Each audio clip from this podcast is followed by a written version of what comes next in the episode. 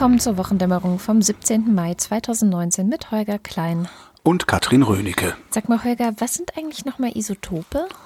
Isotope sind Atome, wo in den Kernen gleich viele Protonen, aber unterschiedlich viele Neutronen drin sind. Warum fragst du? Wusstest du das etwa nicht? Ich wollte nur, dass wir nicht den Eindruck stehen lassen, dass wir völligen Bullshit in dieser Sendung erzählen. Ja, mein Gott, es kann ja mal passieren, dass man Elektronen mit Neuronen ver verwechselt, Neuronen. oder? Neuronen. ja. Die sollen sich mal alle nicht so haben. Ja, peinlich, peinlich. Kommen wir zur tragischsten Nachricht der Woche. Ja. Wiglaf Droste ist gestorben im Alter von 57 Jahren. Das ist sehr jung. Nach langer, kurzer Krankheit heißt es. Die Krankheit war keine sehr schöne. Der Mann war Musiker, im Wesentlichen aber Satiriker und wahrscheinlich war Wiglaf Droste der Satiriker mit der schärfsten Zunge, der sich auch gelegentlich mal unbeliebt gemacht hat und gleichzeitig aber hat er auch den schönsten Umgang mit Sprache gehabt, finde ich. Bisher habe ich noch keinen Satiriker, geschweige denn Kabarettisten gesehen, der mit Sprache ähnlich, ja schön, muss man wirklich sagen, umgeht. Droste hat Anfang der 90er Jahre einen leider zeitlosen Text geschrieben. Damals waren diese Nazi-Pogrome noch sehr frisch und das politisch-mediale Deutschland hat sich eingebildet, man müsse mit diesen Leuten reden. Ne? Also genau wie heute Ich wollte gerade eigentlich. sagen, das kommt mir irgendwie bekannt vor. Genau, mit den Reden, um sie zu entzaubern, ähm, als wäre nicht seit Jahren völlig klar, was die AfD zum Beispiel für ein Verein ist, oder sei es halt, um die verirrten Seelen wieder einzufangen, zurückzuholen, als wären das nur Orientierungslose und sowas. Damals gab es noch eine sehr fragwürdige Talkshow, die hieß Sabine Christiansen. Dagegen sind diese Pseudopolit-Sendungen mit Plasberg, Will, Illner, was es da heute gibt, finde ich eher ein Kindergeburtstag. Also damals, das war wirklich, Sabine Christiansen waren Propagandasendungen. Also gibt es auch sehr viele Arbeiten drüber, es sind auch Bücher drüber geschrieben worden und sowas. Ich empfehle dazu einen Podcast und zwar der inzwischen auch verstorbene Frank Schirmacher war mal in einer Folge Alternativlos von Fefe und Frank Rieger. Frank Rieger zu Gast und hat, da haben die sich auch sehr intensiv über das Phänomen Sabine Christiansen ausgelassen. Ja.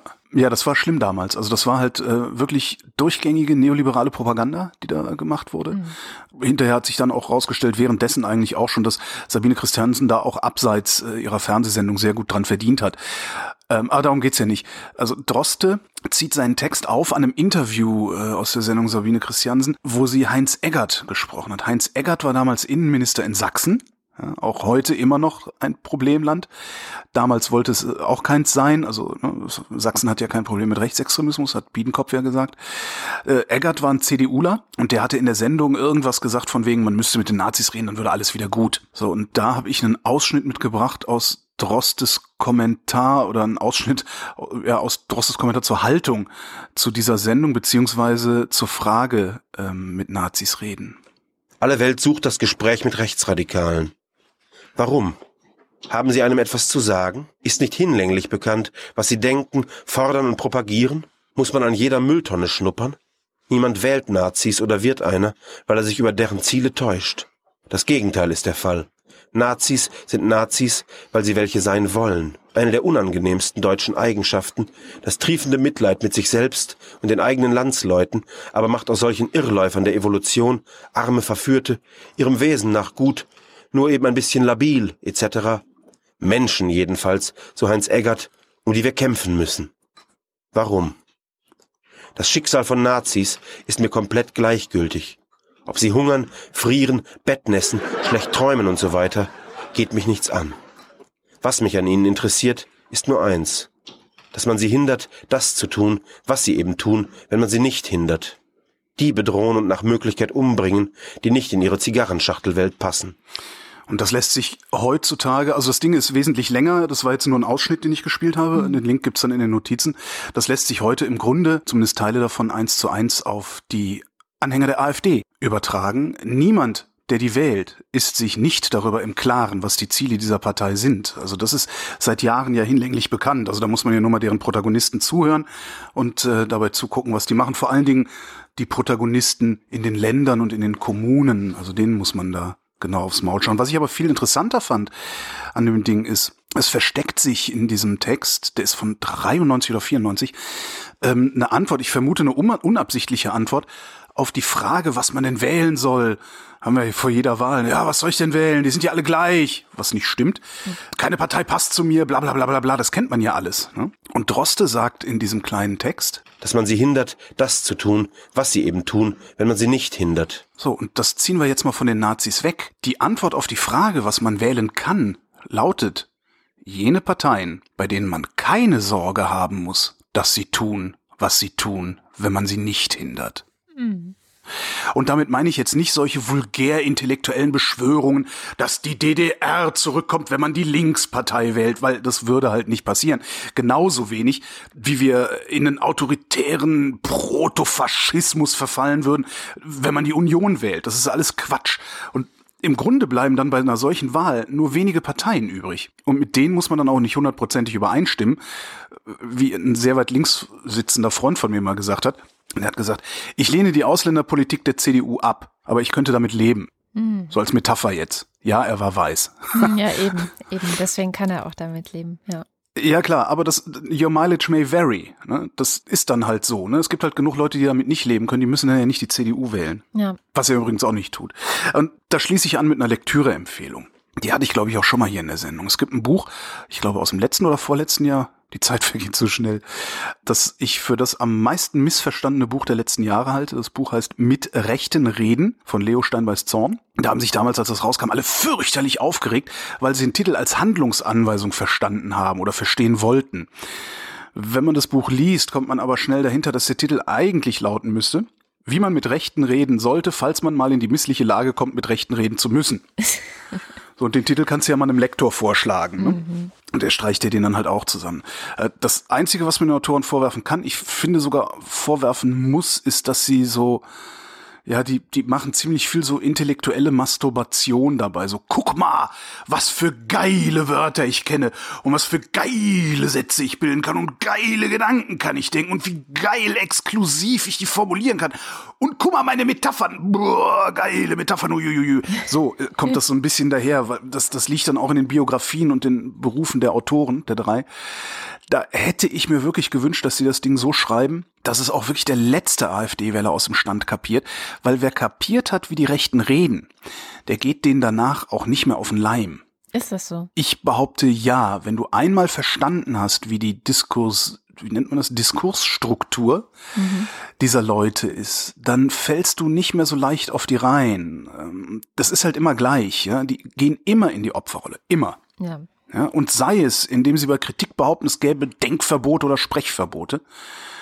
Funktioniert immer am besten, wenn du irgendwas Unfassbares behauptest. Ja, am besten als Frage verkleidet. Woher soll ich wissen, dass die Juden die Brunnen nicht vergiften? Nein, so habe ich das nicht gemeint. Das war nur eine Metapher. Aber man wird das ja wohl noch mal sagen dürfen. Ne? Mhm. Dazu gehört, also zu dieser Opferrolle gehört natürlich auch immer, dass sie eine Gefahr heraufbeschwören, die Klar. gar nicht da ist. Dann sind sie selber ja auch Opfer dieser Gefahr, weil ja alle Opfer sind. Und da ziehen sie dann die Einfältigen rein mit in diese Opferposition und bieten dann eben diese einfachen Lösungen an. Die Rechten argumentieren auch immer wie Verschwörungstheoretiker. Die stellen eine Position auf und immunisieren sich dann dagegen. Ich, ich führe das jetzt nicht komplett aus, weil das würde dann eine ganze Sendung werden. Die machen halt Themensprünge. Die sagen Thema A, wenn du irgendwas zu Thema A sagst, springen sie zu Thema B. Ja. Das ist eine Strategie, die sie haben. Die andere Strategie ist, Thema A in 20 verschiedenen Varianten zu formulieren, so dass du immer wieder ein neues Gegenargument suchst und irgendwann ermüdet bist. Ja, so Ermüdungsstrategien machen die auch. Durch diese Themensprünge schaffst du aber Nebenkriegsschauplätze, ja. Thema A, ja, aber, aber, ja, aber nee, ja, Thema B, ja, aber nee, Thema C, ja, aber nee. Du schaffst so lange Nebenkriegsschauplätze, ja. bis dein Gegenüber irgendwo sagt, weil irgendwo hast du recht, ja, stimmt. Und daraus leitest du dann ab, dass alles stimmt, was du so laberst. Und beendest das Gespräch. Ja. So machst du das, wenn du rechts bist und deine Sachen durchsetzen willst. Und das Buch sagt, und ich halte das für richtig, wenn du mit Rechten reden musst, dann zwing sie dazu, beim Thema zu bleiben. Ja? Weil vom Rentenproblem auf Flüchtlinge zu kommen, ist total einfach. Ja, aber verlang mal zwei Dinge von einem AfDler. Vor allen Dingen äh, von einem der Anhänger eine zutreffende Analyse des Rentenproblems und eine gangbare Lösung. Und zwar gangbar im Sinne der gesamten Republik, liberaler Rechtsstaat und so. Ne? Und nicht bloß gangbar im Sinne derjenigen Leute, die die Nazis dann wiederum als sogenanntes Volk behaupten, wonach man diese Spinner dann auch prima befragen kann. Da kommen dann vor allen Dingen deren Anhänger sehr schnell ins Schwitzen. Da können wir ja dann auch noch einen Affiliate-Link in die Notizen setzen und verdienen wir wenigstens noch ein paar Euros an den Faschos. Ah, mal sehen. Ähm, ich, Mehr von Wiglaf Droste gibt's am Ende der Sendung übrigens. Noch. Am Ende der Sendung gibt's noch mal was von ihm. Das hm? ist gut. Ich würde das ganze Thema gleich mal aufgreifen, weil I. ich habe, ja, es ist ein unschönes Thema, aber es ist auch ein sehr aktuelles es ist eine sehr aktuelle Sache diese Woche passiert. Wir haben ja letzte Woche gehört, du liest die NZZ nicht, die Neuere Zürcher Zeitung. Richtig, ich boykottiere die. Hm. Ich finde, diese Woche sollte man sie vielleicht lesen und zwar ganz klar unter der Prämisse der Feindbeobachtung. oh, früher wärst du dafür erschossen worden. ja, echt? Wann früher? Nazi-Vergleich. Wenn ich Feind sage, dann, also das klingt immer gleich so martialisch, aber in diesem Fall meine ich es jetzt auch wirklich martialisch. Also ich meine wirklich Feind, weil die NZZ hat ein Interview mit einem, wie, wie ich finde, der größten Feinde der Demokratien, der Staatengemeinschaft, der Menschenrechte, der EU der Solidarität zwischen auch den Staaten in der EU, also wahrscheinlich auch einer der mächtigsten Nationalisten dieser Welt gesprochen, nämlich mit Steve Bannon. Steve Bannon ist der Spin-Doktor, der hinter Donald Trump stand. Steve Bannon ist auch der Spin-Doktor, der hinter dem Brexit letztendlich stand. Ich hatte ja letzte Woche schon empfohlen, dass man sich unbedingt diese Doku vom ZDF anschauen soll, die Dirk Labs gemacht hat. Ich verlinke sie auch gerne wieder. Und äh, Steve Bannon ist gerade in Berlin gewesen, weil er sich mit dem Führungspersonal oder ein paar führenden Leuten der AfD, wie er gesagt hat, getroffen hat. Also Steve Bannon berät jetzt auch die AfD. Steve Bannon reist gerade durch Europa, weil am 26. Mai Europawahl ist. Und sein Ziel ist es ganz offensichtlich, alle diejenigen miteinander zu verknüpfen, die man eben ideologisch gerade sehr schön miteinander verknüpfen kann. Seiner Meinung nach sind das mindestens ein Drittel der zukünftigen Parlamentarier im Europaparlament oder das hofft er zumindest und er versucht eben ihnen da jetzt auch dabei zu helfen, dass die Nationalisten im nächsten Europaparlament stark sind. Hm? Er schreibt, es gibt dieses Mal oder er sagt in diesem Interview, dass es dieses Mal eine Debatte gibt, ein echtes Alternativangebot und er spricht eben von Salvini, Orban, Le Pen, die AfD und seine Alternative, das sagt er ganz deutlich, lautet, lass die Nationalstaaten wieder die Kontrolle übernehmen. Das ist eben die große gemeinsame Botschaft, und, äh, um die es jetzt hier gehen soll. Ja, und wichtig ist, wenn man jetzt dieses Interview liest, also ich habe es eben gelesen, so unter der Prämisse, okay, was kann man denn jetzt erwarten? Also wir haben noch eine gute Woche bis zur Europawahl und danach gibt's ja noch so ein paar Wahlen, die er sich auch einmischen will, hier in Deutschland zum Beispiel in Sachsen. Was kann man denn jetzt noch erwarten, was, was äh, so an Themen oder an äh, Slogans, an Propaganda, an Parolen dann kommen wird in der kommenden Woche. Und er sagt halt so Sachen und da merkt man halt, dass er ein, ein wirklich großer Spin-Doktor ist, wie zum Beispiel Zitat, Macron hat die Gelbwesten selbst erschaffen. Er hat das betrügerische, verlogene Pariser Klimaabkommen auf den Weg gebracht, zusammen mit Angela Merkel. Dieser Vertrag erlaubt den Chinesen, so viele Abgase in die Atmosphäre zu pumpen, wie sie wollen, und die westlichen Demokratien sollen dafür bezahlen. Sowas bleibt natürlich, das ist natürlich nur die halbe Wahrheit, und sowas bleibt aber in der NZZ selbst so stehen. Klar. also die, die sagen dann, also der Interviewer sagt dann kurz so, ja, naja, das, das ist jetzt ihr politischer Spin und dann wehrt sich Ben und sagt, nein, das stimmt überhaupt nicht, was denken Sie denn und so und dann bleibt das halt am Ende inhaltlich so stehen und ähm, was natürlich nicht dazu geschrieben wird und es ist auch klar, warum es nicht dazu geschrieben wird, ist, dass die ganze Sache irrsinnig kompliziert ist. Und ich glaube, das ist halt auch eine der Strategien, die diese Rechten immer wieder fahren. Nämlich, sie bringen viele komplizierte Dinge zusammen. Also jetzt im Beispiel dieses Klimaabkommens von Paris, ja. Das stimmt einerseits, dass es so geregelt ist, dass China relativ milde davon kommt. Sonst hätten sie dem Ding nämlich auch nicht zugestimmt. Ähm, es ist so, dass sie erst im Jahr 2030 müssen sie erst ihren Höhepunkt an CO2-Ausstoß erreichen und erst ab 2030 muss es dann sinken. So ist der Vertrag. Tatsächlich war es aber so, dass die, die Wirtschaft Chinas viel, viel langsamer wächst als damals gedacht. Tatsächlich ist es so, dass teilweise der CO2-Ausstoß zumindest 2013, 2014 schon zurückgegangen ist. Seitdem steigt er wieder. Es ist kompliziert, weil es tatsächlich auch wie bei uns so ist, dass Wirtschaft auf der einen Seite, also eine starke Wirtschaft, ein gutes Wirtschaftswachstum, was ja immer als besonders wichtig für alle Staaten angesehen wird, das beißt sich eben ganz oft mit einer konsequenten Klimapolitik. Ja. Bei uns wie bei China, also es ist relativ ähnlich, geht es vor allem um Kohle. Also die Frage, wann steigen wir eigentlich aus der Kohle aus? Also so ein ähnliches Problem hat China eben auch. Und Im Grunde ein Energieproblem. Es ist ein Energieproblem, genau. Also wenn die Wirtschaft wachsen soll und man eben billig Energie braucht und äh, haben will und das dann da irgendwie auch reinpumpt. Also China hatte wohl 2015 einen kleinen Crash an ihrem Aktienmarkt und deswegen hat dann die Regierung versucht, da die, die Wirtschaft zu stärken. Und das ging halt sofort damit einher, dass die CO2-Ausstoßbilanz wieder ins Negative, also dass wieder mehr CO2 ausgestoßen wurde. So. Ja, das Wachstum, das wir die letzten 100 Jahre gesehen haben, basiert darauf, Eben. dass Energie billig war. Genau. Genau. Was Benne natürlich macht, ist es so hinzustellen, als sei jetzt das etwas, was äh, nur auf Seiten Chinas gegen den Westen ausgenutzt wird. Dabei ist es ein Problem, was wir alle haben und was wir alle gemeinsam lösen müssen. Aber so wird es natürlich äh, nicht kommuniziert. Das ist ja auch viel zu kompliziert, sich diese ganzen Sachen irgendwie reinzulesen und Wirtschaftsexperten zu befragen, Umweltexperten zu befragen und dann zu schauen, wie ist eigentlich die Entwicklung und wie, wie könnte sie denn weitergehen. Was er macht, ist, dass er im Grunde eine Verschwörungstheorie aufbaut, die man sich sehr leicht merken kann. Die Länge dieser Verschwörungstheorie ist so etwa wie eine Strophe aus dem Zauberlehrling. Und ich glaube, fast jeder von uns kann bis heute irgendeine Strophe aus dem Zauberlehrling, falls das denn in der Schule mal lernen musste. Und dann muss man diese Strophe quasi nur noch oft genug wiederholen und schon glauben das halt die Leute. So funktioniert das. Der Klimawandel ist eine Erfindung der Chinesen, ja, Donald Trump. Ich, ich, genau.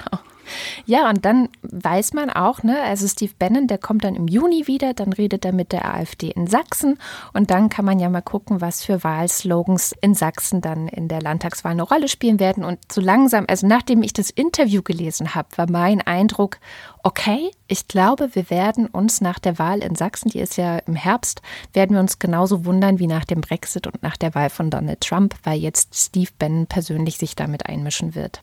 Wir werden uns, glaube ich, bei allen Landtagswahlen dieses Jahr wundern, wie stark die Nazis werden. Aber äh, das Problem, was ich da habe, und das ist auch wieder das Problem, was ich mit der Neuen Zürcher Zeitung habe, ist, Steve Bannon ist ein Scheinriese, dessen Größe erst dadurch zustande kommt, dass eben solche Blätter, die das Renommee, das über Jahrzehnte, über viele Jahrzehnte aufgebaut wurde von anderen Leuten, die dieses Renommee jetzt missbrauchen um solche Scheinriesen überhaupt erst groß zu machen. Oh, der steht denn sogar in der Neuen Zürcher, da muss ja was dran sein. Es gibt genug Leute, die glauben immer noch, dass die Neue Zürcher Zeitung dasselbe, zwar konservative, aber dasselbe seriöse Blatt sei, wie sie es vor 25 Jahren mal war. Und das ist sie halt nicht mehr. Mhm. Ja. Die machen Home Stories mit Martin Sellner von der, von diesen, diesen identitären Blötschköppen. Das ist Propaganda, was die NZZ da macht. Und das macht diese NZZ absichtlich. So, Bannon ist eine Witzfigur. Und mit, über Bannon bräuchte man eigentlich gar nicht zu schreiben und gar nicht zu reden. Dann würde auch diese Witzfigur bleiben. Aber dieses ewige, bin da nicht ah, so da wird's dann schön gruselig. Ich mache mal wieder Gruselberichterstattung. Das sind dann die liberalen Medien. Naja, und die rechten Medien, die nehmen natürlich gerne diese Propaganda mit. Weil die glauben ja wirklich alle, dass sie nach der Machtergreifung weitermachen können wie bisher. Klar, ich glaube nicht, dass er eine Witzfigur ist. Und zwar glaube ich das jetzt nicht, weil er in der NZZ stand, sondern weil ich immer noch dieses Buch von Bob Woodward über Trump, also Furcht im Weißen Haus, äh, Trump im Weißen Haus, da spielt er eine entscheidende Rolle. Und es ist, äh, also entweder hat er sich diese Rolle dann auch wieder geschickt selber zugeschanzt, indem er eben einer der wichtigsten Informanten von äh, Woodward war und da sehr viel von ihm auch direkt zitiert wurde, was er so gesagt hat. Aber das glaube ich nicht. Ich glaube tatsächlich, dass es so ist, wie er auch auch beschreibt, Donald Trump war ein Kandidat ohne große Chancen. Also das hat nicht nur, also Sascha Lobo sagt ja, wir haben uns alle getäuscht, er ist dann doch gewählt worden, aber wir haben uns nicht nur getäuscht. Also er war eine miese Witzfigur wie du äh, ja gerade auch Steve Bannon genannt hast, er hat eigentlich kein wirkliches Angebot gehabt. Und die Formulierung, der Parolen, die dazu geführt haben, dass Leute auf seine Seite gekommen sind, die genaue Fokussierung der Zielgruppe, wen sprechen wir an, mit welchen Claims sprechen wir die an, wie kriegen wir die auf unsere Seite gezogen. Ich glaube schon, dass das Bannon war und ich halte es wirklich für für gefährlich, ihn zu unterschätzen. Deswegen sprach ich auch von Feindbeobachtung. Nee, gehe ich nicht mit. Gehe ich echt nicht mit. Also das, was man nicht unterschätzen darf, ist äh, die Kampagnenfähigkeit der AfD. Aber mhm. ich glaube, dass sie diese Kampagnenfähigkeit mit oder ohne äh, Steve Bannon haben werden. Und ernsthaft, Klimawandelleugnung, das Genau äh, das macht ne? er nicht, ne? Also genau. Ich, ja, ja, klar, ich, aber das versucht ja die AfD. Genau, also. ich würde wetten. Also wenn ich recht habe und der Typ ernstzunehmend ist und der die jetzt auch berät und die das auch aufnehmen und sich entsprechend verhalten, dann werden wir in den kommenden Wochen und Monaten eine Kehrtwende in der Rhetorik der AfD in Bezug auf den Klimawandel erleben. Das ist nämlich auch bei Bannon, der sagt, wir müssen diese Dinge ernst nehmen, wir müssen diese Fridays for Future, ne, also das ist was, was, was Bedeutung hat, was wir anerkennen mhm. müssen. Wir müssen auf den Umweltschutz setzen, aber natürlich mit einer nationalen Strategie. Wenn man natürlich als Nationalstaat sehr, sehr viel besser diese ganzen Dinge ändern kann. Wir brauchen nicht auf die anderen zu warten und so weiter. Also er nationalisiert den Umweltschutz. Ich kann immer noch nicht wirklich glauben, dass es mehr als eine Handvoll Leute gibt, die so einen Schwachsinn glauben. Aber gut. Wir werden sehen. Da, da passt, genau, wir werden sehen, da passt ganz gut hin. Es gibt wieder einen kleinen Deutschland-Trend. Ne? Morgenmagazin will auch mal eine Pressemeldung haben. Äh, kleiner Deutschland-Trend äh, hat mal so ein bisschen rumgefragt. Ja, Entschuldigung. Ja, die bauen so viel Scheiße da. Äh, solange die damit nicht aufhören, kriegen sie halt ab. Sie haben gefragt, äh, Klimawandel Menschen gemacht, ne? Also ist der Klimawandel Menschen gemacht. Also wer da nicht mit Ja antwortet, ja, ob der Klimawandel Menschen gemacht ist oder nicht, wer da nicht mit Ja antwortet, ist halt entweder blöd, ja, das dürften dann so die 11 Prozent sein, die sagen, der Mensch hätte keinen Einfluss aufs Klima. Oder der ist ein Troll, zumindest hoffe ich das. Das sind nämlich die zwei Prozent, die sagen, das Klima würde sich ja gar nicht verändern. Ja. Das, ist, das kann niemand ernsthaft antworten. Das ist, das kann einfach nicht. Also Tja. geht nicht. Das ist mir völlig, völlig schleierhaft. Äh, dann haben sie gefragt, verstärkt sich der Klimawandel durch den Einfluss des Menschen? Nein, sagt ein Drittel der AfD-Anhänger. Wahnsinn, oder? Ja, Wahnsinn. Ja. Ich finde das totalen Wahnsinn. Also das ist äh, 14 Prozent der Ferengi, was ich auch immer noch krass finde. Und alle anderen sind unter 10 Prozent, Union 9 Prozent, aber da sind vermutlich auch genug Katholiken dabei, die irgendwie so Kreationisten und, und, und wie sowas. Also, dass es in jeder Population 10 Prozent Schwachköpfe gibt, das ist mir irgendwie klar. Ne? Aber ein Drittel und die Ferengi sollten vielleicht auch noch mal ein bisschen gucken, was sie da in ihren eigenen Reihen haben. Und dann, wo ich gerade dabei bin, haben sie allen Ernstes zu E-Rollern gefragt. Ja? Ich sag nicht, was sie gefragt haben, was bei rumgekommen ist. Ich, ich, weißt du, Art und Umfang, wie dieses Kackthema in Deutschland behandelt wird, das ist mir, das ist mir echt peinlich, ja. Ich, ich, nationale Scham, Scham überkommt mich da, ja. Aus jedem Scheiß wird hier in diesem Land so ein unfassbarer Popanz gemacht, als würde der Untergang des Abendlandes unmittelbar bevorstehen, weil es einen Kreisverkehr geben soll oder einen grünen Ampelfall oder jetzt halt so Scheißroller mit Motor, damit man nicht mehr ganz so aussieht, als hätte man einem Kind das Spielzeug weggenommen. Echt, das ist so, das ist so deutsch, so elend deutsch, alles immer zugrunde debattieren, statt einfach mal zu gucken, wo es anderswo irgendwie klappt und dann das beste Modell einzuführen. Ne?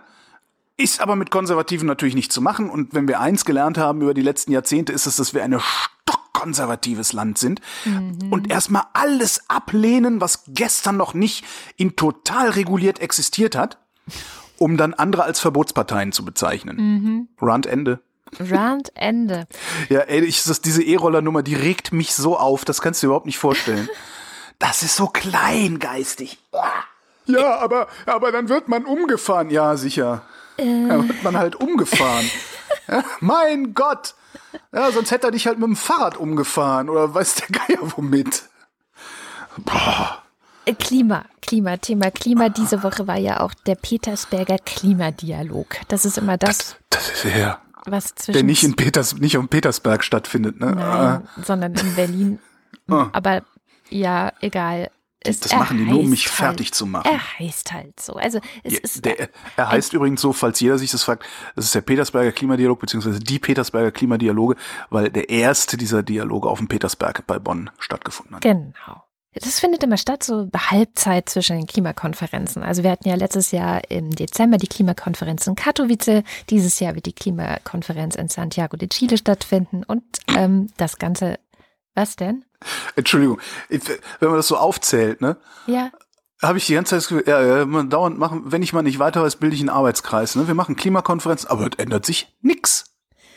Das ist die entscheidende Frage, genau. Deswegen habe ich nämlich auch ein Stück aus Angela Merkels Rede mitgebracht. Da ging es auch um die Fridays for Future. Also wir haben ja doch die gesellschaftliche, ich sag mal, die gesellschaftliche Bereitschaft, den Klimawandel ernst zu nehmen, hat sich ja geändert. Also gerade auch in den letzten Monaten, äh, seit tatsächlich Greta Thunberg auf der Klimakonferenz in Katowice diese Rede gehalten hat, die millionenfach geguckt wurde auf dieser Welt und wo Menschen jetzt einfach motiviert sind zu protestieren.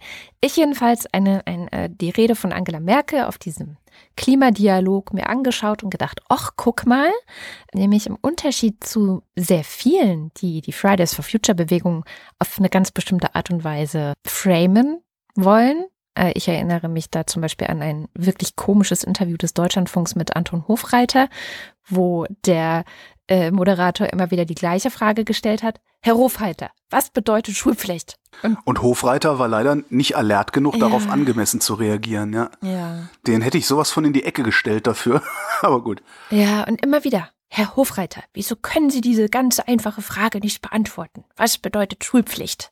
Naja, ich finde es sehr schön, dass Angela Merkel das Wort Schulpflicht in ihrer Rede kein bisschen benutzt hat. Gegenüber den vergangenen Jahren hat sich etwas verändert.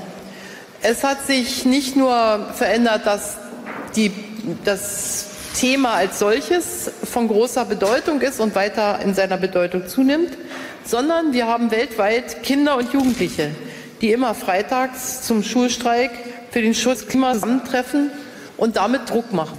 Druck auf Politiker weltweit und ehrlich gesagt, das ist alles andere als bequem. Aber ich will ausdrücklich sagen, das ist verständlich, denn aus der Perspektive der jungen Menschen steht unsere Natur, steht unser Zusammenleben zur Disposition. Und sie fühlen in sich das Gefühl, dass sie vor dieser Katastrophe warnen müssen und den heutigen Akteuren sozusagen Dampf machen, Druck machen.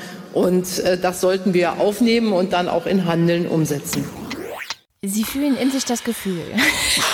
Ah, das ist doch lächerlich. Ja, warme ja, Die Worte. versucht gerade zu retten, was zu retten ist. Ja? Genau. Weil äh, Helmut Kohl ja, ist synonym für Korruption und die Merkel könnte ich mir vorstellen, kriegt langsam Schiss, dass Angela Merkel synonym wird für Klimakatastrophe. Ja, das könnte aber passieren. Das, das ist doch lächerlich. Ja, das sind halt. Das müssen wir aufnehmen. Das ist aber so eine typische, das, das scheint aber Politikern, das scheint für Politiker normal zu sein, diese Verzagtheit. Und das ist, glaube ich, auch eins der Erfolgsgeheimnisse von Donald Trump. Ja, der tut so, als wäre er unverzagt, als würde er einfach, mhm. ne? Ich mach das jetzt. Genau. So, zack. So, und, und diese Verzagtheit ist wirklich was, das ist, ja, Kreisverkehr diskutieren, Pilotprojekt.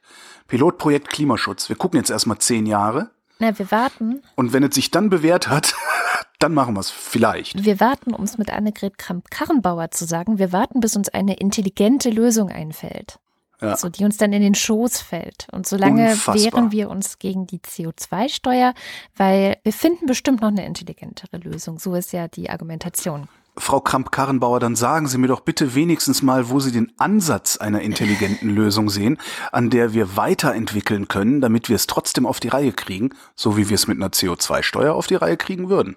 Genau da sind wir auch schon beim Thema, das auch oh. letzte Woche ziemlich viele Leute umgetrieben hat, nämlich in den Kommentaren auf wochendämmerung.de. Und ich bin ja immer so, dass ich sage so, ja, naja, klar, unter den jetzigen Umständen ist das natürlich so, wie du sagst und so weiter. Konkret geht es um zum Beispiel einen Kommentar von Jan, der schrieb, mal als Pendler im bayerischen Allgäu gesprochen. Ich pendle täglich 45 Kilometer hin und 45 Kilometer wieder zurück, dank A7, eine Sache von circa 35 Minuten pro Strecke. Es ist ja nicht so, dass ich es nicht schon mal versucht hätte, aber mit Bus zur Bahn und von da mit dem Bus zur Arbeit würde für mich bei günstiger, in äh, Klammern Ausrufezeichen, einzig möglicher, in Klammern drei Ausrufezeichen, lieber Jan, viele Ausrufezeichen machen einen nicht äh, seriöser. Aber das nur am Rande. Terry Pratchett hat ja mal gesagt, multiple exclamation marks are a sure sign of a diseased mind. genau. Aber vielleicht haben nicht alle ihren Terry Pratchett gelesen. Das stimmt. Ihren Pratchett gelesen. Sehr schön. Aber zurück zur Sache. Also er braucht 35 Minuten mit dem Auto. Ich kürze ab zwei Stunden und zwölf Minuten bräuchte er für die Hinfahrt mit dem Zug und dem Bus und zwei Stunden für die Rückfahrt. Ja, so, und er sagt, unzumutbar. wer das als echte Alternative zum Auto sieht, der ist noch nie mit der zuverlässigen Bahn gefahren oder sitzt in seiner Großstadt rum und denkt total weltfremd, dass es überall so sei. Ja, und dann gab es noch einen Kommentar von Andreas, der hat im äh, Inforadio beim RBB gehört von einem Fall, dass einem Hartz-IV-Empfänger die Leistungen gekürzt wurden, weil er unentgeltlich bei der Tafel arbeitete und das als Ausgleich und als Ausgleich Lebensmittelspenden erhielt. Und das wurde dann als eine Art von Einkommen mit angerechnet. Mhm. So, und dann schreibt er, nun spinnen wir die ganze Situation mal weiter, nehmen anstatt Lebensmittelspenden die CO2-Steuerrückzahlungen nach dem viel propagierten Schweizer Modell, die angeblich Ärmere, wie zum Beispiel auch Hartz-IV-Empfänger, entlasten sollen, wenn die Lebensmittel- und Verbrauchpreise dementsprechend steigen. Bekanntlich wird das Kindergeld als staatliche Leistung ebenfalls mit angerechnet und von der monatlichen Zahlung abgezogen. Sprich, vor allem die Ärmsten der Armen profitieren überhaupt nicht von einer CO2-Steuer, vor allem wenn diese noch Aufstocker sind sind und wenn der Arbeitgeber zu wenig bezahlt. So, ich finde, grundsätzlich haben beide Kommentare recht und aber auch nicht recht. Also, sie Richtig. haben recht. Insofern, dass sie, glaube ich, wirklich veranschaulichen äh, und vor allem realistisch aufgreifen, wie die deutsche Politik normalerweise operiert. Und das sieht man ja auch an äh, Annegret Kramp-Karrenbauer, die hat ja selber die Pendler ins Spiel gebracht. Das hat ja Sascha Lobo aufgegriffen und Sascha Lobo hat ja auch sehr schön aufgegriffen, dass das Problem nicht die Pendler sind, sondern dass wir es geschafft haben, unsere Bahn so kaputt zu sparen, dass wir keine ordentliche Eisenbahninfrastruktur in Deutschland mehr haben. So. Und insofern, ja, auch das ist etwas kurz gedacht, aber ja, ähm, das Problem ist noch ein anderes. Wir haben uns daran gewöhnt, über viele Jahrzehnte zu siedeln also Siedlungsbau zu betreiben, mit dem Wissen im Kopf, dass unsere Mobilitätskosten kompensiert werden vom Staat. Das mhm. ist was, das ist uns allen nicht bewusst, aber ob wir jetzt 30 oder 50 Kilometer von der Arbeit entfernt wohnen, das berechnen wir nur noch in Zeit, aber wir berechnen das nicht mehr in Kosten. Mhm. Und ich glaube, das ist auch ein Problem. Also ich glaube, es ist auch ein bisschen vielschichtiger, weil diese ganzen kleinen Dörfer, diese ganzen Speckgürtel, die es so gibt, die schlecht angebunden sind, die sind halt auch deswegen schlecht angebunden, weil die Leute sich nie darüber Gedanken machen mussten, was anderes zu benutzen als das Auto. Ja. Das macht es, glaube ich, gerade noch zusätzlich schwierig, dass du nicht nur ein bisschen Kohle abgenommen kriegst, sondern auch noch an einem Paradigmenwechsel teilnehmen musst, der aber so tief in dich hineinsozialisiert ist, dass es im psychologischen Sinne eine Zumutung bedeutet, dein Leben anders zu denken. Ich glaube auch tatsächlich, das ist so ein klassischer Fall von das Sein bestimmt das Bewusstsein. Also weil hier ist ja. natürlich äh, der Weg zur Arbeit, das Pendeln, die Realität, wie sie nun mal ist, dass die Bahnverbindung beschissen ist und so. Das ist ja, das ist ja einfach die Realität von Jan aus Bayern. Und das Problem, was ich aber sehe, ist, dass man im Grunde eine doppelt, also man hat eigentlich eine doppelt falsche Politik aus meiner Sicht. Die, mhm. das, das, der erste Fehler der Politik ist, dass es eben keine ordentliche öffentliche äh, Eisenbahninfrastruktur gibt, die Leute auch wenn sie pendeln müssen, zuverlässig zu ihrem Arbeitsplatz bringt in einer kurzen Zeit. So, das ist das Problem eins und das ist ein politisches Problem und das ist in den letzten Jahrzehnten halt einfach so, hat man halt so geschehen lassen sage ich mal. Und dadurch hat man es geschafft, dass das Problem zwei, nämlich dass man eigentlich eine CO2-Steuer bräuchte, um wirklich was gegen den Klimawandel zu tun, dass man das Problem auch nicht angeht, dann auch noch mit den Leuten, die eigentlich gegen beides sich auflehnen müssten, nämlich sowohl die kaputte Infrastruktur als auch, dass wir das Klima vor die hinuntergehen lassen. Aber diese Leute lassen sich dann plötzlich gegen die CO2-Steuer eben super gut instrumentalisieren. Ja. Durch einen Fehler. Und das finde ich das perfide daran. Und das Gleiche trifft meiner Meinung nach genauso in diesem Hartz-IV-Argument zu. Andreas hat halt völlig recht. Natürlich würden wahrscheinlich in dem mhm. System, wie es jetzt ist, ähm, die CO2, die negative CO2-Steuer, wenn nenne ich das jetzt einfach mal, wenn man das bekommt, wird sofort angerechnet werden auf Hartz IV. Das heißt, die armen Leute oder die Leute, die von Hartz IV leben, hätten überhaupt gar nichts davon. Mhm. Während gleichzeitig, wenn sie dann noch auf ein Auto angewiesen sind, diese ganze Sache noch einen Lohn in ihren Haushalt reißen wird. Also muss natürlich der Hartz IV-Empfänger dagegen sein. Und warum ist das so? Auch das gleiche Problem. Weil das jetzige System das die Politik in den letzten Jahrzehnten Schritt für Schritt geschaffen hat. Das ist ein System, in dem Menschen, die arm sind, Menschen, die, die sowieso wenig Geld haben, die keine Arbeit haben, die werden geschröpft während man sowas wie Erbschaftssteuer oder Steuerparadiese, ne, Luxemburg war jetzt gerade wieder in den Medien, sowas. Ja, überhaupt Höchststeuersätze sind ja auch grotesk niedrig. Also das ist ja. Also die Art und Weise, wie man die Ärmsten sozusagen an der kurzen Leine hält und wie man aber die Reichsten hofiert, das ist das eigentliche Problem. Aber Dagegen wenden sich die Hartz-IV-Empfänger nicht, weil daran haben wir uns auch irgendwie alle gewöhnt. Genauso wie wir uns daran gewöhnt haben, dass unsere Bahn scheiße fährt. Das heißt, wir wenden uns gegen die CO2-Steuer, weil wir davon dann doppelt schlimm betroffen werden. Und das, ja. das ist ein Argumentieren im System und so Leute wie ich und du, wir haben es gut, weil tatsächlich wir leben in der Stadt, wir haben eine einigermaßen okay öffentliche äh, Infrastruktur hier, wir sind nicht arbeitslos, und deswegen können wir ein Stück weit auch out of the box denken und sagen, ja, aber wir wollen eigentlich alles. Wir ja. wollen, dass es den Hartz-IV-Empfängern besser geht. Wir wollen, dass es, dass die Bahn besser fährt. Und wir wollen bitte die CO2-Steuer. Alles zusammen, sowohl als auch. Und die Lösung ist gar nicht so schwer. So, was wir nicht auf die Schnelle verändern können, ist unsere Siedlungsstruktur. Ja, das dauert zwei, drei Generationen, bis wir das in den Griff kriegen. Also diesen, diesen Wahnsinn, dass wir äh, 50, 60, 70 Kilometer von unseren Arbeitsplätzen entfernt siedeln, das ist, eigentlich ist das vollkommen sinnlos und, und es ist, das ist hirnrissig. Ja, also unser Land ist gar nicht so groß, dass man so weit von seinem Arbeitsplatz weg wohnen müsste. Wir machen es aber aus diversen Gründen. Baulandpreise, dass überhaupt mhm. Land verkauft werden kann.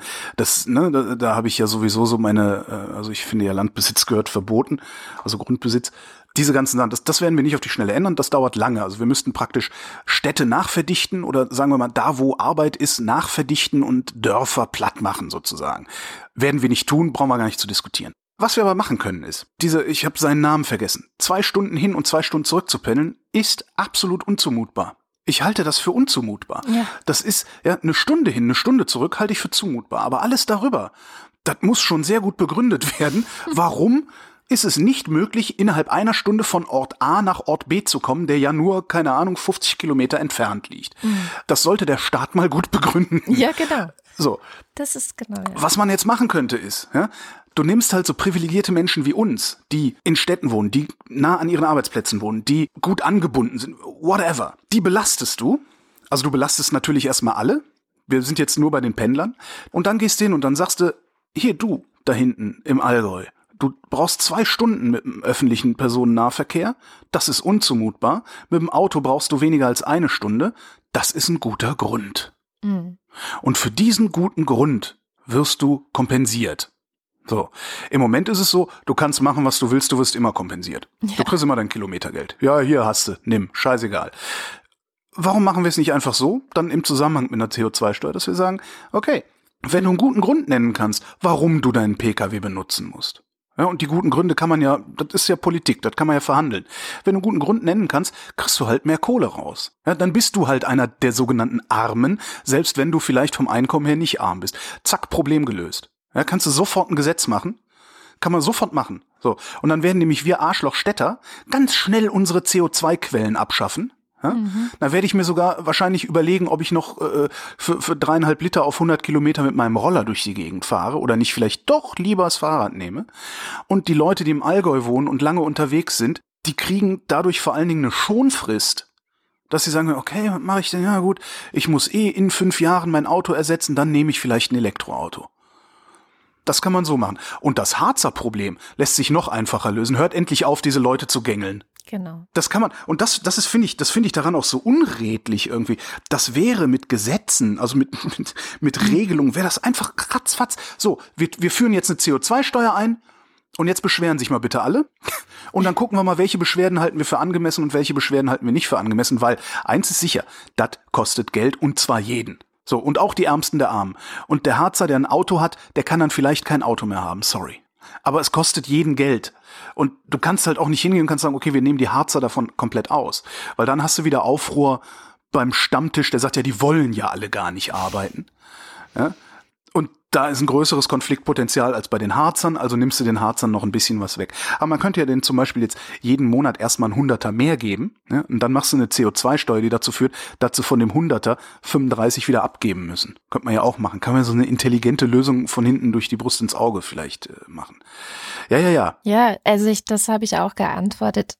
Es ist halt auch Aufgabe der Politik, solche Dinge dann auch zu regeln. Ja? Also zu gucken, was sind die sozialen Implikationen von dem Gesetz, was, wer leidet dann darunter und wie kann ich diesen Menschen helfen? Und was, glaube ich, komplett untergeht, und das finde ich das Besondere daran ist, dass Niemand beschwert sich darüber, dass Harzer gegängelt werden, heute schon. Also es beschweren sich schon welche darüber, aber halt nicht so laut wie über die CO2-Steuer.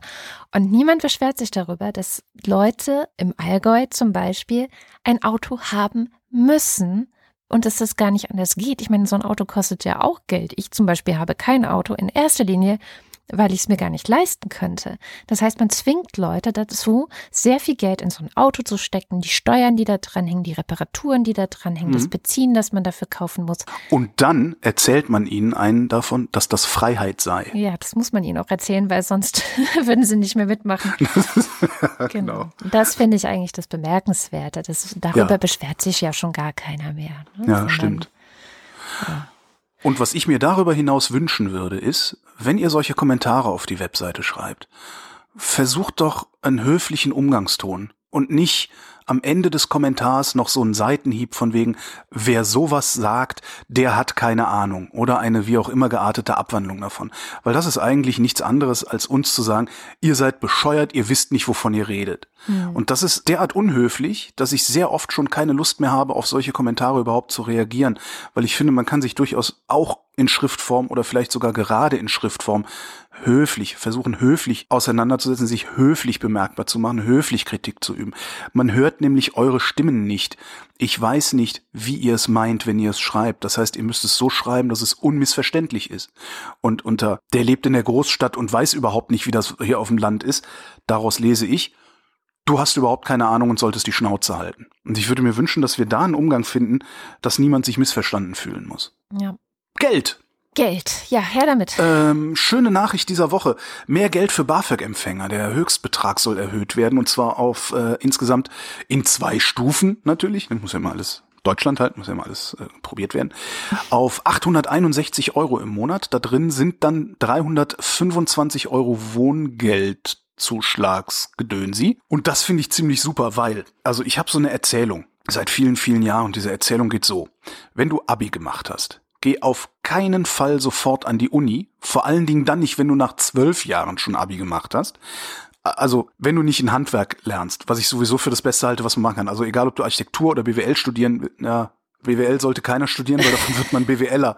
Also, äh, ob du jetzt Architektur oder Medizin studieren willst, scheißegal mach vor, lern vorher ein Handwerk, werd vorher Tischler oder irgendwie sowas, ist immer geil. Handwerker sein ist immer geil, danach kannst du immer noch Arzt werden. Du bist jung genug, vor allen Dingen, wenn du mit zwölf Jahren, nach zwölf Jahren Abi gemacht mit hast. Zwölf Jahren Abi. Aber egal, meine Erzählung, die geht so. Nimm dir zwischen Abi und Studium mindestens ein Jahr Zeit, um die Welt kennenzulernen, denn dann lernst du auch dich kennen. Und läufst gar nicht Gefahr, BWL zu studieren. Es sei denn, du willst wirklich BWLer werden, dann wirst du aber auch einer von den guten BWLern. Da muss man auch nicht nach Australien, um die Welt kennenzulernen. Da reicht's mit dem Fahrrad ein Jahr lang durch Deutschland zu radeln. Da gibt's mehr als genug Inspiration und Eindrücke und ja, bla, kennt man. Das ist so meine Erzählung. Die habe ich viele, viele Jahre lang erzählt und dabei überhaupt nicht gemerkt, dass ich das aus einer privilegierten Position heraus erzähle. Weil irgendwann kommt ein Kumpel zu mir und sagt, ja, Alter, das können nicht alle, was du da propagierst. Mhm. Es gibt nämlich Leute, die haben so gelebt, wie ich gelebt habe. Die kommen aus einem Hartz-IV-Haushalt, also der Klassiker, alleineziehende Mutter und noch Geschwister. Mhm. Viel zu kleine Wohnung. Und der hat gesagt, er hätte nach dem Abi auf gar keinen Fall irgendwas anderes machen können als eine Ausbildung oder ein Studium, weil das nämlich bedeutet hat, dass er so schnell wie möglich raus konnte aus der zu kleinen Wohnung. Ja? Ja.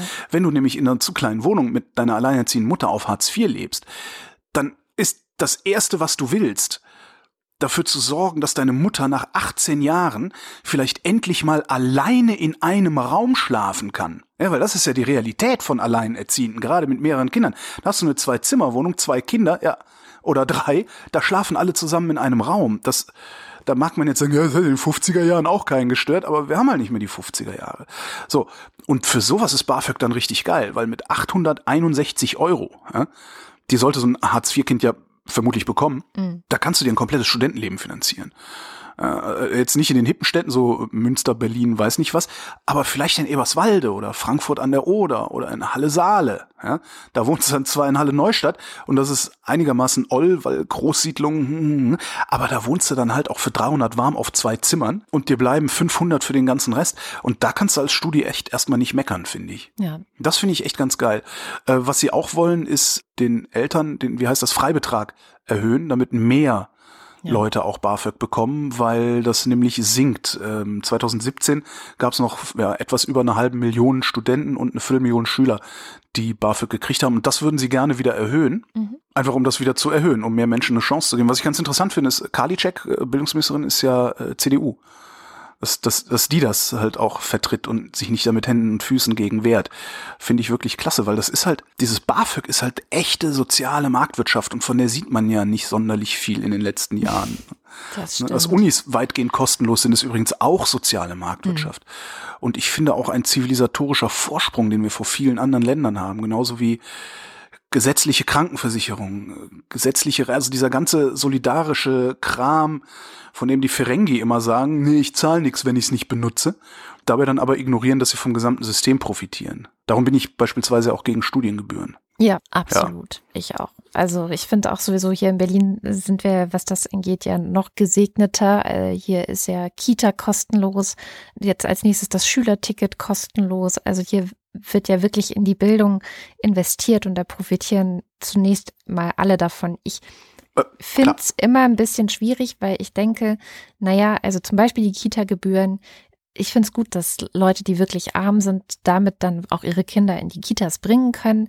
Aber das konnten sie früher halt auch schon, weil es war mhm. immer prozentual zum Einkommen der Familie, zum Familieneinkommen berechnet worden. Das heißt, man hat auch Geld reinbekommen für die Kitas über diesen Weg, nämlich von den reichen Familien, mhm. die dann auch ein bisschen mehr bezahlt haben. Und das ist jetzt halt komplett weg. Das heißt, es fehlt eigentlich Geld in dieser Bildungskasse und das finde ich angesichts Klammerkassen vielleicht dann doch wieder keine so gute Idee. Also man sollte immer gucken, wo man spart. Aber grundsätzlich ja, klar, nee. Bildung kostenlos. Ich, das ist auch wieder so ein Problem, wie wir eben auch hatten schon mit den Pendlern und den Harzern bei einer CO2-Steuer. Wenn du sowas machst, wenn du sagst, wir machen die Kitas jetzt kostenlos, dann erhöhst du halt die Einkommensteuer. Stimmt. Zack. So wir machen Kitas jetzt kostenlos, das muss gegenfinanziert werden. Dann kommt ja immer die Opposition, ja, wie will man das denn gegenfinanzieren? Ganz einfach, wir erhöhen die Einkommensteuer um 0,1 Prozent. Ja. Damit finanzieren wir das gegen. Das ist nämlich ein Solidarbeitrag, der da gezahlt wird. Genau. Ja, oder wir nehmen den Solidarzuschlag und widmen den ein bisschen um. In Bildung. Sagen, oh. Was auch immer. Ja, davon wird jetzt halt wirklich Solidarität bezahlt. Jetzt haben wir 30 Jahre lang äh, für die äh, fünf neuen Länder das Anschluss, nee, Beitrittsgebiet, hieß es ja so schön, bezahlt. Wie wär's, wenn wir jetzt den Soli nehmen und wirklich definieren, dass der Soli für solidarische Aufgaben, also für Gemeinschaftsaufgaben ausgegeben wird, wie eben kostenlose Kitas, äh, Universitäten, mhm. äh, Schwimmbäder, Schwimmbäder den ganzen Scheiß, den ganzen Scheiß, von dem wirklich, du musst einfach nur dich in die Position eines Ferengi begeben und sagen, ja, nee, das brauchen wir alles nicht, ich, ich benutze das ja nicht, darum will ich dafür auch nicht bezahlen, dafür sollen nur die Leute bezahlen, die es benutzen. So, all das, was du so betrachten kannst, was aber gleichzeitig von allen irgendwie benutzt wird, nur gerade im Moment von denen nicht, könnte man daraus super bezahlen. Passiert aber nicht. Ist halt auch wieder, es ist eigentlich eine total einfache Lösung, aber die Menschen sind so darauf getrimmt, beim Wort Steuererhöhung zu glauben, dass es zu ihrem Nachteil wäre. Mhm. Ja, ist es, zu deinem persönlichen Nachteil. Aber alles, was der Gemeinschaft gut tut, alles, was Ungleichheit verhindert oder verringert, ist auch zu deinem Vorteil. Ja. Das muss man, eigentlich muss man das irgendwie in die Leute einhämmern. Ungleichheit ist für eine Gesellschaft immer zum Nachteil. Immer. Kommen wir mal zu unseren Auslandsthemen. Wir waren bisher ja nur im Inland und haben jetzt nur ein paar Minuten. Und ich habe so ein schönes Inlandsthema noch. Oh, es tut mir leid, aber was ist es denn? Die Kolleginnen von der Tagesschau waren so freundlich und haben eine Anleitung aufgeschrieben, wie man ungestraft Spaß mit Wahlplakaten haben kann. Okay, na gut, das nehmen wir noch. Weil ich finde ja, man muss die vandalisieren, genauso wie man alle andere Außenwerbung auch vandalisieren muss, weil diese ganze Kacke die wahrscheinlich zweitgrößte Verschandlung des öffentlichen Raumes ist. Aber Achtung, man sollte das alles nicht vandalisieren, denn das ist mindestens Sachbeschädigung und wir leben im Land, ne, wo Sachen fast so wichtig sind wie Leib und Leben, Freiheit oder die Ehre. Ja. Die Ehre ist ein Rechtsgut, ja, schützenswertes Rechtsgut, ernsthaft.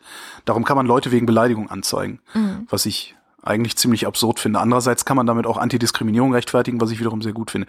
Also, also. anmalen ist Sachbeschädigung. Mhm. Was draufkleben ist Sachbeschädigung. Mhm. Mitnehmen ist Diebstahl. Mhm. Ja? Wenn da irgendwie was rechtlich Fragwürdiges draufsteht, geht zur Polizei. Aber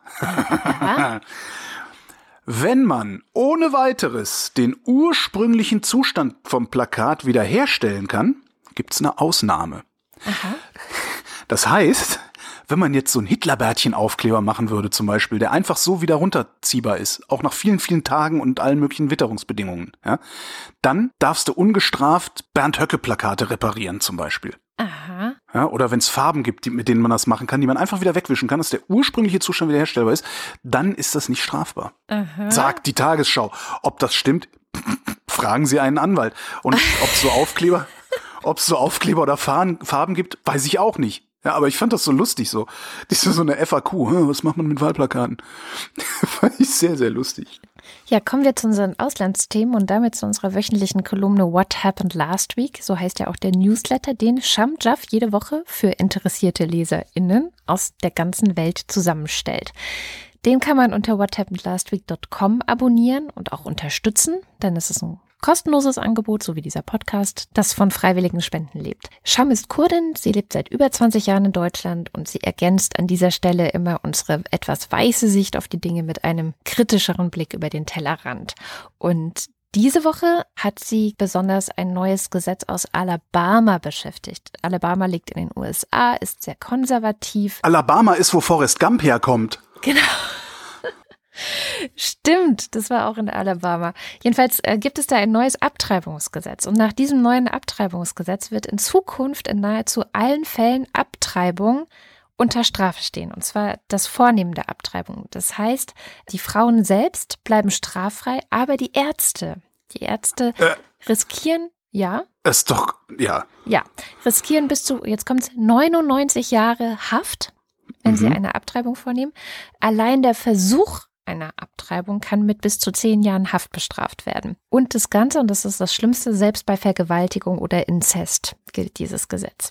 So, dann gibt es natürlich dagegen Proteste. So, ähm, das wird wahrscheinlich auch erstmal nicht viel in der Praxis bedeuten, weil das Gesetz so geschrieben ist, dass es gegen die geltende Verfassung verstößt, die ja ähm, nicht nur für Alabama, sondern in den ganzen USA gilt. Und deswegen gibt es jetzt auch schon diverse Klagen. Ähm, verschiedene Verbände haben angekündigt, dass sie dagegen vorgehen sollen. Das Problem ist, die Konservativen spekulieren genau auf diese Klagen, weil wenn nämlich jetzt die Kläger durch sämtliche Instanzen gehen, dann geht es irgendwann zum Supreme Court und wir alle wissen ja, dass der Supreme Court in den USA mittlerweile von einer konservativen Mehrheit bestimmt ist. Das heißt, was so ein bisschen das Ziel ist mit diesem Gesetz in Alabama, ist eben am Ende eventuell ein Bundesgesetz draus zu machen. Genau. Das ist also eventuell krass. der Beginn einer viel, viel weitreichenderen Einschränkung der sexuellen krass, Selbstbestimmung krass, von Frauen in den USA. Das ist jetzt nur meine Vorrede. Ich habe mit Sham eben genau darüber auch gesprochen, was das vielleicht auch für uns bedeuten könnte oder warum das für uns auch interessant ist.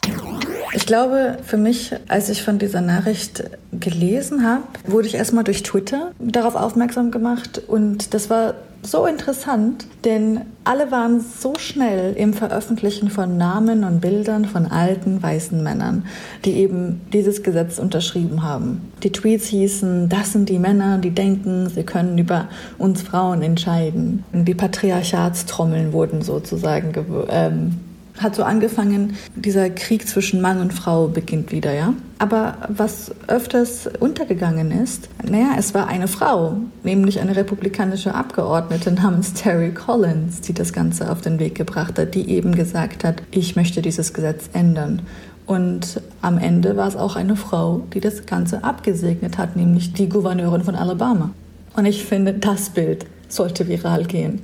Denn es erinnert, finde ich, auch vielleicht daran, dass es hier nicht nur um Patriarchat oder um weiße Männer, die denken, sie können das und das entscheiden, sondern es geht auch um viele andere Faktoren, die eben dazu geführt haben, dass diese Nachricht zur Headline wird, nämlich Religion, nämlich verschiedene komplexere Faktoren. Und es geht hier um irgendwie um alles zusammen, denn das Gesetz wird vor allem sozial schwächere Frauen treffen, die es sich zum Beispiel nicht leisten können, für Abtreibung in einen anderen Bundesstaat zu reisen. Genau, ich glaube, das ist eher das Wichtigere. Was ist für uns, also was können wir aus der ganzen Debatte eigentlich lernen? Weil es ist ja, wie du schon sagtest, eine sehr vermischte Interessenslage, die jetzt dazu geführt hat zu diesem Gesetz. Müssen wir vielleicht auch aufpassen, dass uns was Ähnliches passiert? Also ich glaube, was wir daraus lernen können, ist, dass wir manchmal wählen gehen müssen, um unsere Basic Rights zu erhalten. Also es geht ja nicht nur so, wie oft wir sagen, so im Fortschritt und um die richtige Richtung einzuschlagen, sondern es geht auch tatsächlich darum zu sagen, so ich gehe jetzt wählen und, und ich konsolidiere sozusagen meine Interessen, indem ich eben diese Person wähle, die für meine Werte steht. Und ich glaube, das hatten vielleicht auch einige in Amerika eben verpasst, zu, für, für die Menschen zu wählen, die, für die sie einstehen, weil die Kritik an diesem Abtreibungsgesetz ist ja immens. Mhm. Und es ist ja nicht der einzige Staat, sozusagen in, in den USA, die jetzt irgendwie jüngst diese äh, Abtreibungsgesetze eben äh, verschärft haben. Manche sagen, das ist erst der Anfang. Ja, ich würde sagen, ich verstehe, wenn man das sagt, weil eigentlich hat es ja damit angefangen, dass, also mit dem Amtseintritt von Donald Trump, er hat eben seit seinem Antritt zwei ultrakonservative Richter für den obersten Gerichtshof ernannt. Und damit gibt es sozusagen erstmals wieder eine Mehrheit von konservativen Richtern am Supreme Court. Das bedeutet eben, dass man sich natürlich viel, viel, viel selbstbewusster, also dass eben konservative Entscheider in Alabama oder in Georgia, dass sie sich viel selbstbewusster fühlen und sagen, ja, wir können dieses Gesetz eh sowieso machen, weil wenn ihr dagegen klagt, dann wird das oberste Gerichtshof eh endgültig entscheiden und es wird in unserem, na, zu unseren Gunsten sein. Mhm. Und für mich bedeutet das eben, ja, also es ist super wichtig, dass man wählen geht und dass solche Sachen, solche Prozesse gar nicht mehr eingeleitet werden, dass dass es eben dazu überhaupt gar nicht kommen kann, dass die Selbstbestimmung der Frau wieder mal eingeschränkt wird im Jahr 2019. Das ist einfach, das ist einfach lächerlich. Es könnte so lächerlich sein, wenn es nicht so erschreckend wäre, wie eben doch das Rad zurückgedreht werden kann, gerade auch in Bezug genau. auf Frauenrechte. Vielen herzlichen Dank für deine Einschätzung der Situation und bis nächste Woche. Bis nächste Woche. Ja, da sind wir direkt wieder am Beginn der Sendung und Wiglaf Droste. Also man sollte die Leute so wählen, dass man eben weiß, was sie tun werden. Und wenn man verhindern will, dass sie das tun werden, dann sollte man sie nicht wählen. Ganz einfach.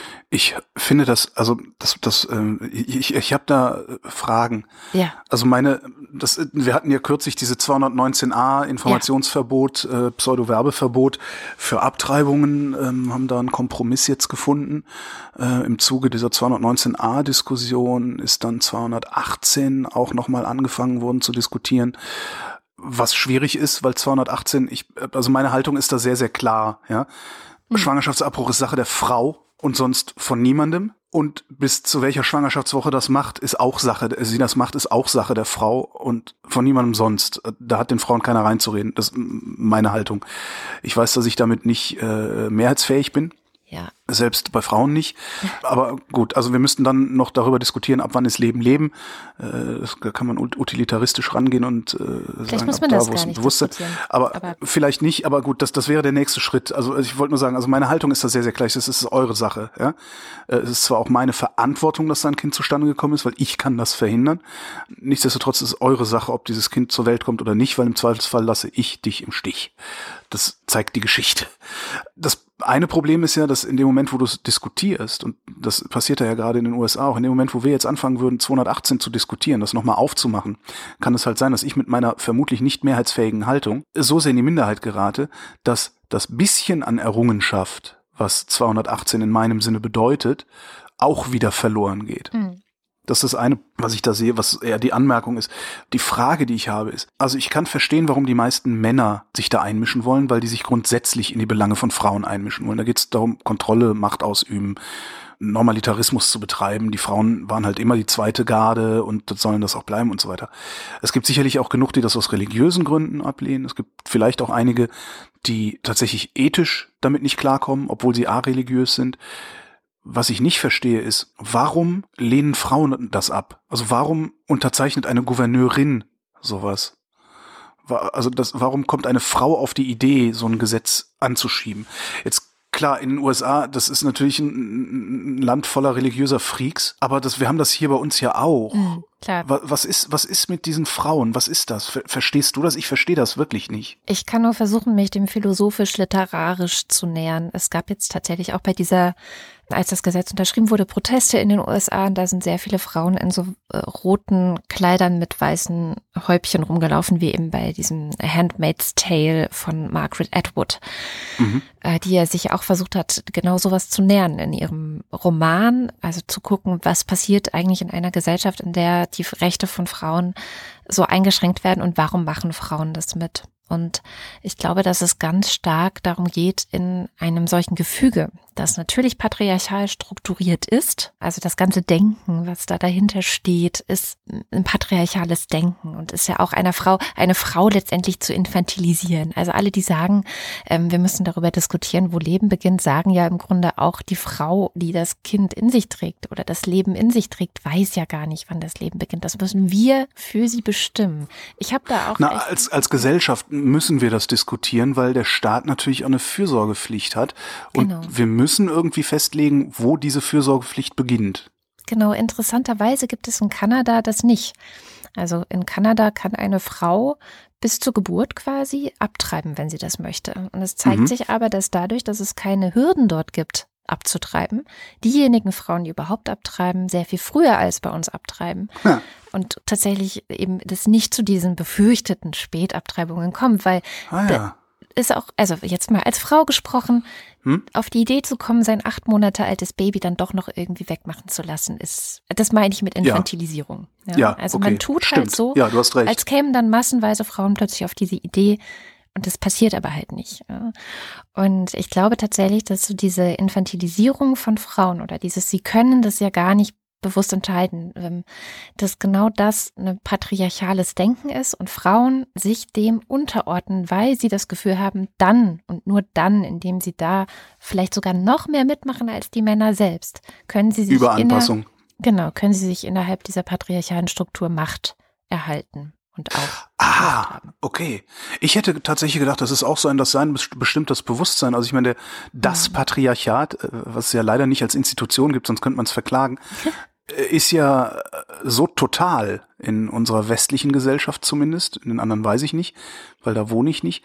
Aber das, das ist ja was Totalitäres. Also Patriarchat ist ja was Totalitäres. Das hat die Gesellschaft ja vom den kompletten Alltag komplett durchdrungen, so dass man es eigentlich gar nicht wirklich wahrnimmt, solange man nicht drüber nachdenkt. Ähm, ich hätte jetzt eher gedacht, das seien bestimmt das Bewusstsein. Also Frauen, viele Frauen haben sich so sehr daran gewöhnt, dass sie infantilisiert sind, mhm. dass sie das gar das nicht in Frage stellen. Ja. Also, aber diesen Machtaspekt, den habe ich noch nie gesehen. Ja. Und das Argument mit, äh, eine Frau kommt nicht auf die Idee, im achten Monat noch abzutreiben, das finde ich sehr, sehr gut. Das werde ich mir merken.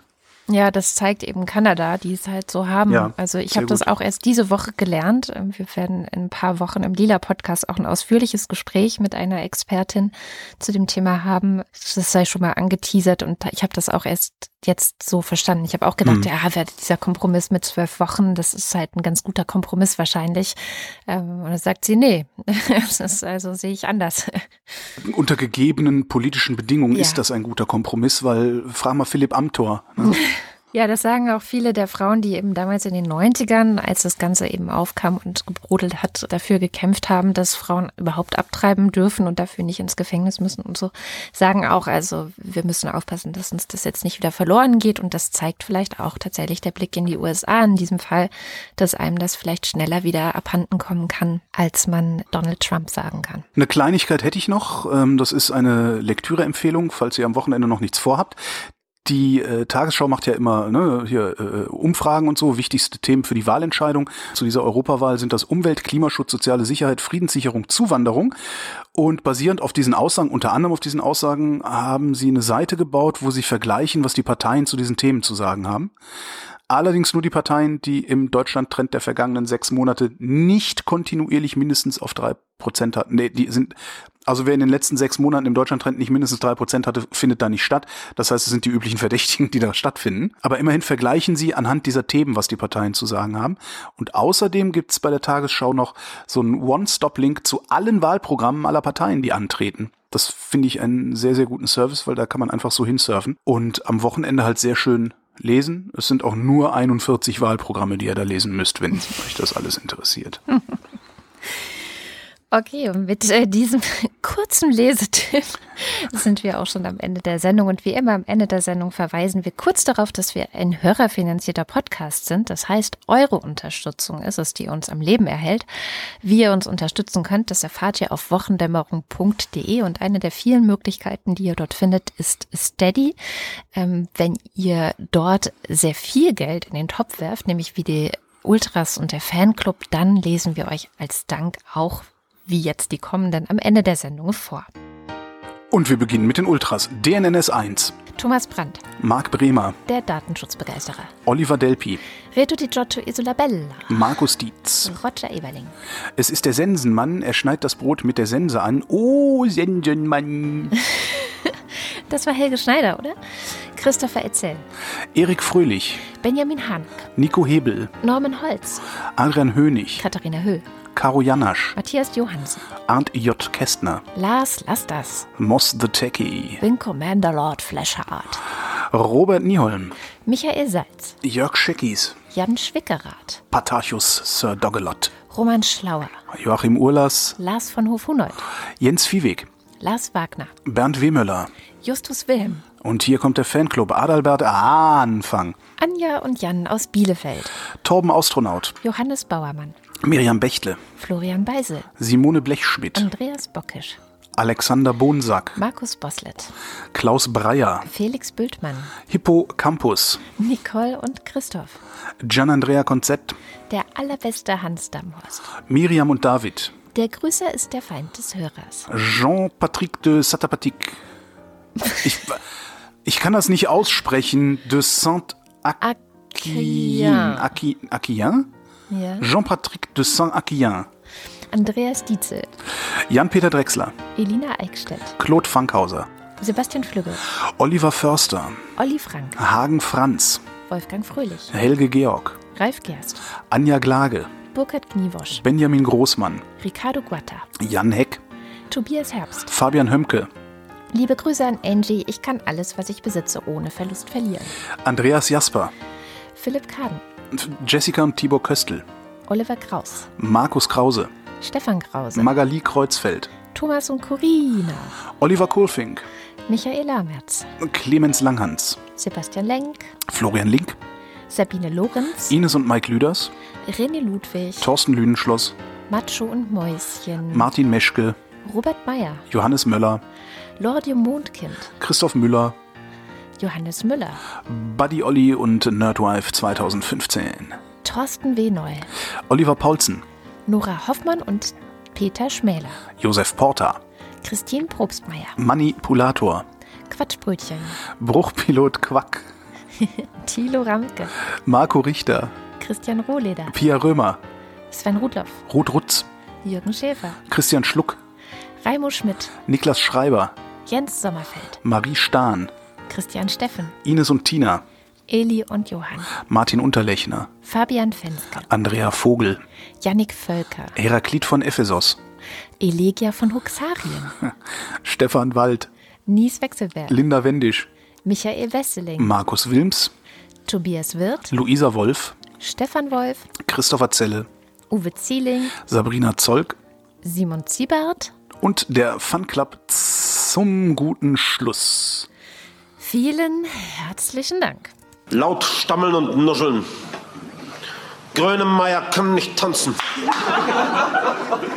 Habit war hier. In Berlin. Tempodrom. Total ausverkauft. Aber billig. Feiner Zug. Könnte mehr nehmen. Ist populär genug. Habit hackt Sätze. Nuschelt. Klingt lustig. Auch irgendwie kaputt. LP heißt Sprünge. Was meint er? Große Sprünge? Bochum Hollywood? Sprung in der Schüssel? Weiß nicht. Kann nicht sagen. Angst. Deutschland. Kindheit. Vater Pilz. Mutter Putzen. Alles total kaputt. Herbert schmachtet. Balladen. Gib mir den Schmerz zurück. Du brauchst meine Liebe nicht. Teenies toben. Tränen. Trauer. Wut. Amerika. Entsetzlich. Thema 2. Unberechenbar. überheblich, noch schlimmer als Deutschland. Herbert ist klug, mehr im Kopf als Publikum. Publikum bald Faust, ruft Buh, spendet Applaus. Band ist gut, wuchtig, schlagzeuglastig, schwer, trocken, bisschen schwülstig. Herbert lacht, schwitzt, winkt, freut sich, gibt was er hat, hat den Jaul, nicht den Soul. Klingt leicht abgestochen, aber voll da. Tanzen, Herbert kann nicht tanzen. Kein Rhythmus, kein Körper, sieht komisch aus. Krank, hospitalistisch, autistisch. Herbert hebt Zeigefinger, ständig, zeigt ins Publikum. Warum? Weiß nicht. Angst, kann nichts mehr sagen. Aus. Wiglaf Droste, Herbert Grönemeyer kann nicht tanzen. Wiglaf Droste äh, ist im Alter von 57 Jahren gestorben diese Woche. Er möge in Frieden ruhen. Und das war die Wochendämmerung vom 17. Mai 2019. Wir danken für die Aufmerksamkeit. Tschüss.